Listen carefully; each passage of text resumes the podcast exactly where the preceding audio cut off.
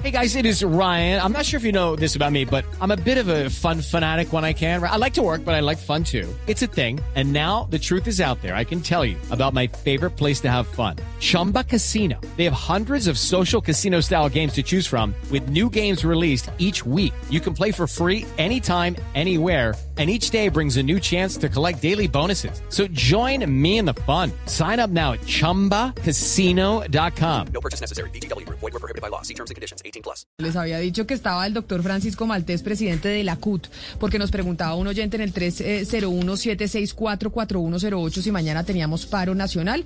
Y entiendo que sí, doctor Maltés, bienvenido, gracias por acompañarnos. Eh, buenos días, Camila. Muchas gracias por la invitación. Mañana, tenemos una de paro. movilización. No, mañana tenemos una movilización nacional en todas las capitales de departamento para expresar nuestro descontento con las políticas del gobierno del presidente Duque y de los partidos de su coalición en el Congreso de la República. Pero entonces esas movilizaciones implicarán qué para la ciudadanía, señor Maltés, para que la gente se prepare en las distintas ciudades. Todas las capitales de departamento nos vamos a movilizar desde los sitios eh, de- de- en los sitios tradicionales. En Bogotá saldremos del Parque Nacional a la Plaza de Bolívar eh, a las 9 y 30 aproximadamente. ¿Y cuánta gente están esperando? ¿Ustedes están esperando una convocatoria de cuánta gente participando en este paro o movilización de mañana, si bien no es paro? Es una movilización en la cual van a participar muchos sectores de la población, eh, de muchos trabajadores, muchos ciudadanos, muchos jóvenes, eh, para expresar su descontento con la política del gobierno. Señor Maltés, en este momento, ¿quién es el interlocutor eh, de ustedes en este gobierno? Es decir, ustedes, eh, no solamente la CUT, sino los organizadores, ¿a quién tienen eh, de interlocutor? Nosotros tenemos una, una coordinación que se llama el Comité Nacional de Paro, donde están representadas aproximadamente 50 organizaciones de carácter nacional, que son las que eh, contribuimos en la organización y realización del paro nacional del 28 de abril. Doctor Maltés, muchos dirían que las últimas movilizaciones a las que ustedes han convocado pues han sido poco eh, atendidas, poca gente ha ido a protestar. Por lo menos nunca no hemos visto nunca los números que vimos, por ejemplo, en abril de este año. ¿Por qué cree usted que se da este fenómeno? ¿Por qué está saliendo menos gente ahora a movilizarse con ustedes comparado con abril? En este tema, digamos que hay varios factores que, que han venido inci- incidiendo. Uno fue la respuesta violenta del gobierno, como nunca antes había sucedido con la, contra la protesta social. Tenemos casi 100 muertos, eh, tenemos civiles disparándole a los manifestantes detrás de la policía. Y vemos la pasividad de la fiscalía en estos casos, policías también que disparándole a los manifestantes.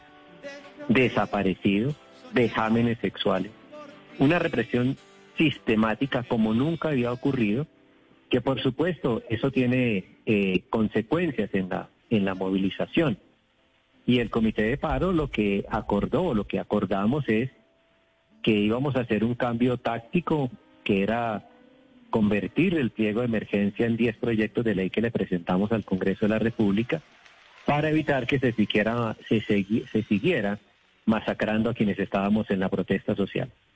Eso referente a lo de mañana. Eso incide de una manera muy importante en la lucha social, por supuesto. Hello, it is Ryan, and we could all use an extra bright spot in our day, couldn't we? Just to make up for things like sitting in traffic, doing the dishes, counting your steps, you know, all the mundane stuff. That is why I'm such a big fan of Chumba Casino. Chumba Casino has all your favorite social casino style games that you can play for free anytime, anywhere with daily bonuses. That should brighten your day a little.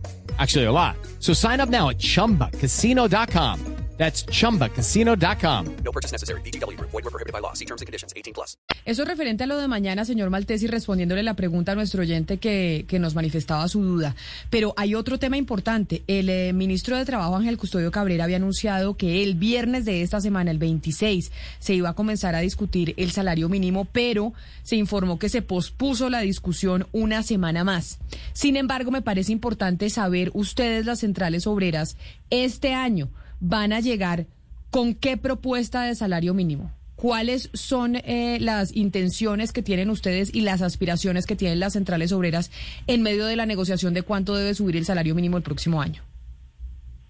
Eh, la CUL, la CTC y la CGT, al igual que los pensionados, vamos a llevar una propuesta unificada de solicitud de incremento salarial en el mínimo para el año 2022. Eh, y creemos que tiene que ser un incremento muy importante, eh, toda vez que lo que estamos viviendo hoy ha hecho que cada vez hay, haya más pobres en Colombia, como lo ha dicho el director del DANE. Dejo dos datos para que... Pero ese, ese, ese- aumentando- esa alza muy importante es de cuánto. ¿Cuál es la propuesta unificada con la que van a llegar? ¿Ya la saben o no tienen la cifra? Dejo dos datos para que veamos la dimensión de la pobreza. Los alimentos este año han crecido el 14%. Está registrado en la página del DANE. Es decir, han crecido tres veces la inflación eh, promedio. Los precios regulados, que son los precios que define el gobierno, están en el doble de la inflación. Y resulta que un hogar de salario mínimo, el 50% de los ingresos se los gasta entre alimentos, transporte y servicios públicos domiciliarios. Entonces tiene que Pero haber un aumento que de verdad compense la pérdida de poder adquisitivo de los hogares. Es decir, pues Camila, pa- a, a- a su pregunta hay que esperar que pues mínimo se suba básicamente 5%, porque eso va a ser la inflación y la productividad también va a ser positiva. Entonces vamos a ver o vamos a ver Pero- una, una pelea o por, por el por el aumento del salario Pero mínimo. según pues, entiendo, según entiendo lo que nos dice el señor Maltés, si hay un aumento del 14% en el precio de los alimentos, ellos van por una Van cifra mucho por más que la encima inflación. del 14%. No, por encima. Pues eso son tres veces la, la, la inflación. Exacto. Pero, pero yo le quiero preguntar al señor Maltés, Camila, porque el Banco Mundial pues sacó un reporte muy importante que dice básicamente que Colombia, después de Brasil, es el país con mayor desigualdad en América Latina y pues el más desigual eh, entre los países de la OCDE. Y básicamente cuando el Banco Mundial eh, dice esto, eh, le adjudica la desigualdad al problema de que el salario mínimo en Colombia es muy alto si se tiene en cuenta pues que el acceso digamos al trabajo formal es de menos del 40% del mercado laboral. Entonces que básicamente pues ese salario alto está eh, perjudicando la entrada a las personas a la formalidad. ¿Ustedes qué le responden al Banco Mundial que está diciendo que el salario mínimo en Colombia es muy alto? Eh, creo que esa es una interpretación incorrecta. Lo que han dicho los premios Nobel de Economía, cuyos premios no los otorga la CUT, es que el alza sustancial en el salario mínimo no genera desempleo. Creo que también hay que mirar las diferentes aristas que se presentan en este tipo de debates. Y son dos personas muy estudiosas que se han ganado el premio más importante en materia económica. Entonces creo que tenemos que mirar esta arista. Segundo, el, el problema de la desigualdad se compensa y se disminuye la, la desigualdad con ingresos. Y en este caso es con salarios dignos, porque usted no puede combatir la desigualdad eh, restringiendo los ingresos. En la medida en que usted restringe los ingresos hay más desigualdad. Y si lo que dice el Banco Mundial es que hay que combatir la desigualdad, por supuesto que hay que aumentar sustancialmente los ingresos. No se puede combatir la pobreza con discursos, que es lo que está haciendo el gobierno del presidente Duque. Es con hechos. Y un hecho es eh, incremento sustancial del salario mínimo, por ejemplo, para no hablar del proyecto de ley de renta básica que de una manera irresponsable hundieron los partidos de gobierno en la Comisión Tercera de Senado. Pero mire, señor Maltés, a mí me parece importante hablar sobre lo que dijeron estos premios Nobel de Economía, porque usted los está eh, mencionando y ellos básicamente lo que aclararon después de que se les hiciera la pregunta de si ellos estaban pues diciendo lo que usted alega que estaban diciendo, que es básicamente pues que el salario mínimo no afecta el mercado laboral. Eh, ellos dijeron que eh, que eso no es cierto, que ellos simplemente lo que estaban probando era que se podía probar la correlación en ciertos eh, casos específicos y sobre todo su trabajo fue en países desarrollados, específicamente en Estados Unidos. Entonces ellos dijeron, nosotros no, nos- no estamos diciendo que países en vía de desarrollo con alta informalidad no vaya a afectar la entrada eh, de personas al trabajo formal. Me gustaría que usted aclarara esto porque yo creo que esto va a ser un punto importante en la discusión. No. Lo que han dicho los eh, premios Nobel de Economía es que los salarios altos no incrementan el desempleo. Yo creo que no podemos matizar lo que dijeron. Y hay varios estudios que se han dado después de esto, que es lo que viene sucediendo en, eh, en la zona limítrofe entre España, entre Estados Unidos y México, donde los salarios de los trabajadores que están en la zona límite se han in- incrementado de forma sustancial. Y pese a eso no hay desempleo en esa, en esa zona de, de- Norteamérica. Y después de estos han venido haciendo estudios que demuestran que los salarios no eh, generan desempleo. Además, porque es que el trabajo es una demanda derivada. Cuando decimos que el trabajo es una demanda derivada, es que el, sala- el trabajo o la demanda de trabajo depende de qué compran los ciudadanos. Si los ciudadanos compran mucha papa, va a haber más trabajo en el campo para los caficultores de, la papa. Entonces, no depende del salario, depende de que los contribuyentes y la sociedad demande ese producto y demandar ese producto implica mayor demanda de trabajo en ese sector. Y para que haya mayor demanda de trabajo en ese sector, por supuesto, tiene que haber mayor capacidad de compra. Entonces es un triángulo virtuoso que tenemos que mirar en su integridad para saberle darle una salida a esto. Y les dejo el otro dato que ustedes lo deben de tener muy bien, es lo que viene pasando en Estados Unidos. En Estados Unidos en las últimas semanas han renunciado a sus trabajos más de dos millones de personas, porque consideran que los ingresos que están ganando no son suficientes para mantener, para subsistir. Entonces, eh, si eso fuera cierto, que la demanda de trabajo, los mayores salarios incrementan el desempleo, en Estados Unidos que la gente abandone el trabajo porque gana poco, debería disparar el salario de todos los demás trabajadores y eso no es cierto. Entonces, creo que hay que mirar eh, en la complejidad del problema en este caso. Sí, doctor, doctor Maltés, perdóneme, pero es que a mí también me parece que es que usted se está refiriendo a unos casos muy específicos en los que no en todos los estados se está viendo eh, este fenómeno en Estados Unidos del que usted habla, que la gente está renunciando a sus trabajos. Eso se da en ciertos estados. Tampoco se está dando en todos los estados o en todo el país ese fenómeno de que los eh, salarios altos no eh, conduzcan al desempleo. Específicamente usted está hablando de Texas, pero en Texas hay unas compañías muy grandes que son responsables por la mayor parte del empleo y por eso es que se puede subir el salario mínimo. Pero en Colombia nosotros no tenemos tantas empresas tan grandes. Es más, la mayoría de las empresas son empresas pequeñas, son empresas a las cuales les cuesta mucho trabajo eh, contratar a personas cuando un salario mínimo está, está muy alto. Es más, muchas de esas empresas han dicho que se sienten un poco ahogadas por el gasto que representa contratar formalmente a una persona. Y esas empresas han dicho que pueden tener que volverse informales porque no pueden incurrir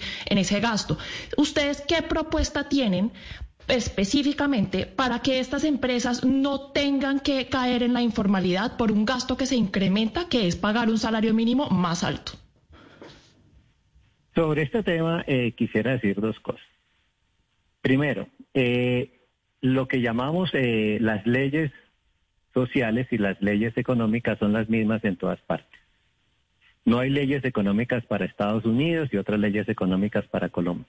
Las leyes económicas son determinantes en todas las circunstancias. Eh, segundo, en el caso particular de lo que se llaman las pequeñas y medianas empresas en Colombia, el responsable de la situación que están viviendo las pequeñas y medianas empresas es el gobierno. Nosotros propusimos en este debate de la, de la reforma tributaria que las pequeñas empresas tuvieran un impuesto a la renta menor que el que tienen las grandes empresas, por todas estas dificultades que usted ha dicho. Y lo que se aprobó fue un impuesto uniforme.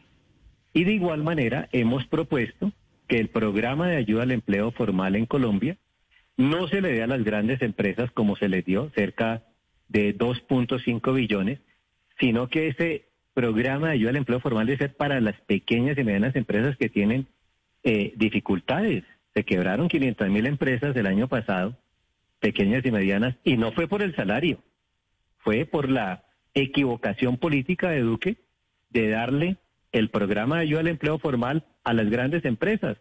Las empresas carboneras, que son las que más han ganado en este país, les dieron subsidios al empleo, mientras que a las pequeñas, que son las que más empleo generan, solamente se le dio al 10% de las empresas.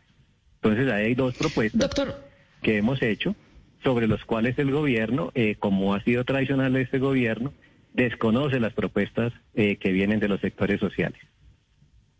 Ok, perfecto, doctor Maltés. Entonces yo le tengo dos preguntas. Y si usted considera que las leyes de la economía son uniformes a nivel mundial, entonces ¿cómo se explica usted que hay unas economías más fuertes que otras? Y segundo, dado que ustedes eh, fueron tan enfáticos en su rechazo a la reforma eh, tributaria que presentó el gobierno bajo el exministro Carrasquilla, que aumentaba el recaudo del proyecto para probablemente financiar propuestas como la que usted nos está trayendo en este momento, ¿cómo propone usted que el gobierno financie esto? ¿De dónde hay plata? Y especifíqueme, por favor, si ustedes calculan que hay suficiente plata para eh, recaudar de impuestos de las empresas más ricas o no. ¿Han hecho un cálculo preciso de eso? La propuesta de reforma tributaria del señor Carrasquilla y del señor Duque, recordemos que pretendía recaudar 27 billones de pesos, eh, generándole impuesto eh, IVA a los servicios públicos domiciliarios, IVA a los teléfonos, IVA al Internet, IVA a la comida, eh, retención en la fuente a salarios mayores a dos millones quinientos mil pesos, eh, retención a la fuente a las pensiones de más de cuatro millones quinientos. Entonces, esa era una reforma tributaria que iba contra los de a pie, 27 billones de pesos. Y a las mega empresas solamente eh, les aumentaban los impuestos en 3 billones de pesos. Entonces, era para sacarnos la plata del bolsillo a los más pobres, ponerle impuesto a los servicios públicos a la gente que se gana el salario mínimo. ¿Ustedes creen que eso es justo? Entonces, por eso expresamos eh, nuestra inconformidad y el estallido social, por supuesto, mostró que estaba en desacuerdo con, con esa propuesta de reforma tributaria que privilegiaba la gran ganancia y aumentaba la pobreza. Si hoy hay niveles de pobreza del 40%, ¿Qué tal que se hubiera aprobado esta propuesta de Carrasquilla y Duque? La pobreza hoy estaría en más del 60%.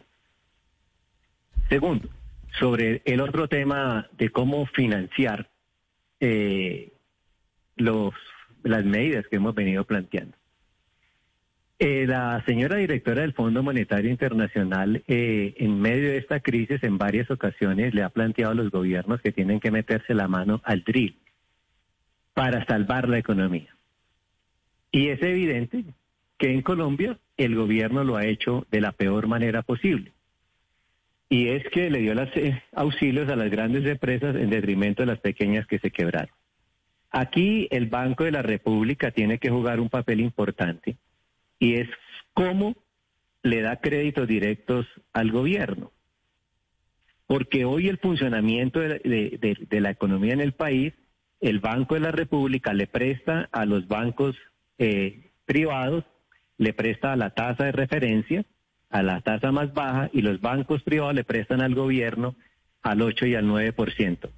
Ese es el peor negocio que hace el gobierno. Sí, Entonces la pues. pregunta es, ¿y por qué el Banco de la República no le presta directamente Ah, al gobierno? Que es la propuesta Y de Gustavo, segundo- que es la propuesta de Gustavo Petro. Ustedes están alineados con esa propuesta, señor No, Maltés. excúseme, Camila, respéteme que yo no, no estoy hablando de Gustavo Petro. No, no, no, estoy se lo digo porque oigo una exactamente, porque oigo exactamente la misma propuesta. Yo no lo estoy, respetando, doctor Maltés, porque es un una- irrespeto decirle estoy que es. hablando de una propuesta del Comité de Paro de hace mucho tiempo. La Ah. hicimos desde el año desde el año pasado, excúseme Camila, yo no sé si el señor la hizo ayer, si la hizo antier. Esta propuesta la hizo el Comité de Paro el 20 de junio del año 20, cuando le radicamos el pliego al gobierno del presidente Duque y se negó a negociarlo. Pero venga, le hago una pregunta, Sí, señor Maltés. es que me sorprende, me sorprende su reacción, porque es un irrespeto que yo le diga que ustedes coinciden en una propuesta con Petro. Porque ustedes y algunos periodistas pretenden decir que es que el comité de paro es una extensión política de Petro y eso no es cierto, eso es una falta de respeto, por eso lo planteo de esa manera. No, yo, pero Yo aquí- entonces, pero entonces usted tiene no un, pero entonces usted, no claro, pero usted tiene un sesgo que viene de antemano y está prevenido porque yo simplemente le estoy diciendo tiene una propuesta Es que similar. usted ya me ha hecho esta, esta, esta pregunta varias veces. No hace mucho me la volvió, me la, me la hizo, Camila, excúseme. Entonces, por eso digo que es un irrespeto. Yo aquí no estoy hablando de candidatos No, a nada. yo simplemente le digo, hablando de coincide. políticas y propuestas del Comité de Paro que hicimos hace un año. Creo que nadie en su momento había hecho la propuesta. Y nadie la había hecho el año, el 20 de junio del año pasado no la hizo nadie. Y usted puede revisar la página web de la CUDE, entre otras, donde están esas propuestas. Pues si qué bueno. alguien las hace ahora, él, él se está copiando de nosotros, no nosotros de él. Ah, pero bueno, eso me parece importante, que entonces ahí el candidato está retomando esas propuestas del comité de paro, que seguramente otros candidatos lo harán también. Pero yo sí le pido que dejen la prevención, porque yo creo que eso es importante también en el aporte a la conversación, señor Maltés, del- de, la que ustedes Sí, hacen parte ante la opinión de pública. Y hoy... estigmatizantes. Pero ¿por porque qué estigma- pero por qué es de algunos de estigmati- ustedes pero por qué es estigmatizante hacerle esa pregunta? Sumándonos a algunas fuerzas políticas. Pero eso porque es Yo es que estigmatizar. estoy hablando Es que no, es que, es que me- no me queda claro por qué es estigmatizante preguntarle que coincida usted en una propuesta con, eh, con un candidato presidencial. Bueno, eso porque que es estigmatizar. con nosotros, no nosotros con él. Escúcheme, nosotros la hicimos el año Pero eso, pasado. pero eso porque es estigmatizar. Es que quiero entender, para Sí, corregir yo misma, han por qué es querido- estigmatizar eso. Ustedes han querido, ustedes, algunos periodistas han pretendido plantear a través de las preguntas y de las eh, opiniones que sacan de que es que el comité de paro es un apéndice determinados por partidos políticos. Nosotros no somos un apéndice de ningún partido político. Pero yo lo invito, Somos organizaciones sociales que tenemos autonomía. yo, yo la invito, iglesia, doctor los Maltés, partidos yo lo- políticos del Estado. para que tengamos una conversación que además de ejemplo, porque ustedes son personajes públicos que hacen parte de la narrativa de la opinión. Y Por es supuesto. que no generalicemos, porque usted me está diciendo es que ustedes, algunos periodistas, ¿quiénes son Es que ustedes, usted me ha hecho algunos esta periodistas? pregunta tres veces, Camila, escúcheme. Usted me ha hecho esta pregunta tres veces. Esta pregunta que yo le he dicho Sí, que Gustavo Petro Petro tiene planteamientos iguales a, a a ustedes. Sí, no, claro. Me la hizo hace como tres meses. Me la hizo así. Al un programa al mediodía como este.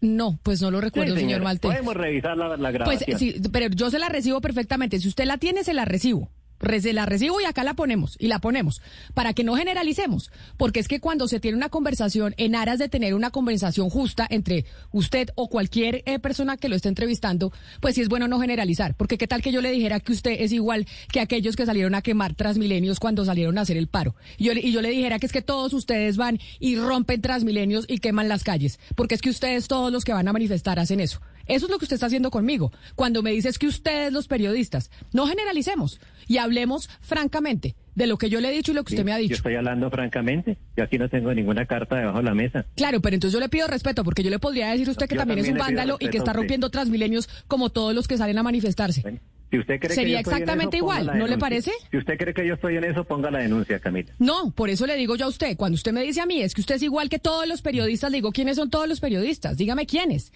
Porque usted dice es que quieren estigmatizar. ¿Estigmatizar por qué? Porque le digo, tiene, una, tiene un planteamiento similar al que le escuchamos al candidato. ¿Qué tiene de malo? ¿Le parece usted nefasto el candidato para que le digan que se parece a una propuesta que tiene con él?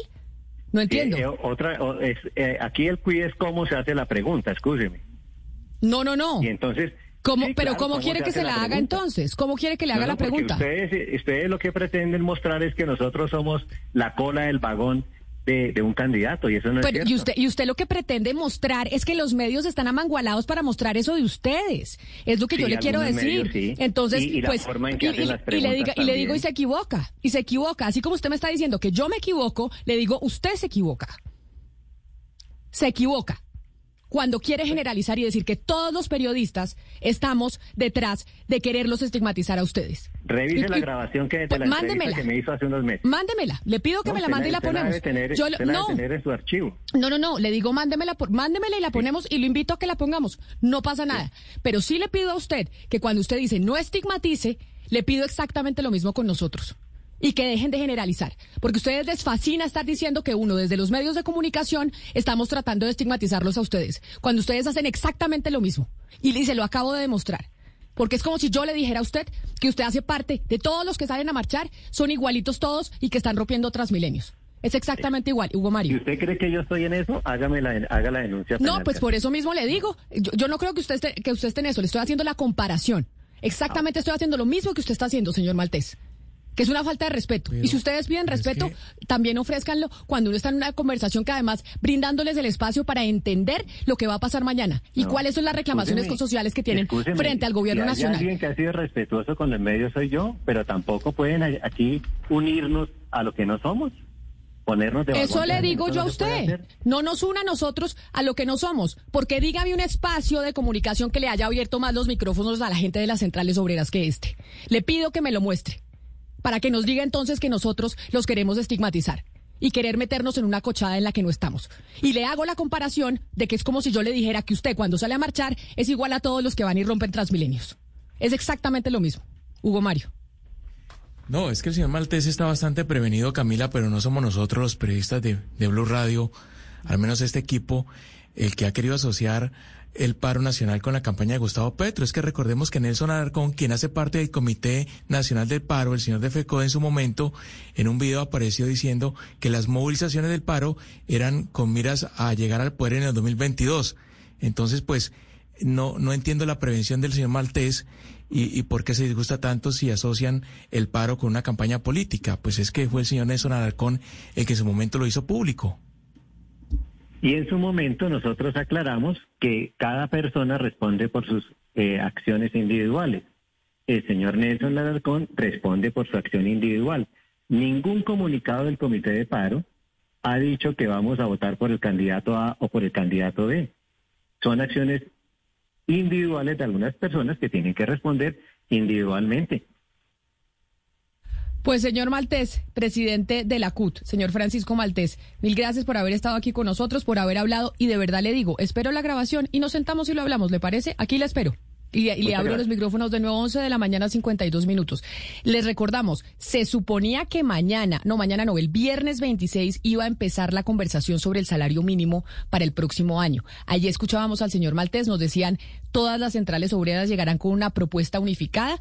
Todo parece indicar que es más del 14% por cuenta de que ese fue el aumento de los precios de los alimentos durante este año, pero esa conversación se aplazó para la próxima semana, a pesar de que el ministro Ángel Custodio Cabrera había anunciado que sería este viernes. No es este viernes, será la próxima semana. With lucky landslots, you can get lucky just about anywhere. Dearly beloved, we are gathered here today to. Has anyone seen the bride and groom? Sorry, sorry, we're here. We were getting lucky in the limo and we lost track of time. No, Lucky Land Casino, with cash prizes that add up quicker than a guest registry. In that case, I pronounce you lucky.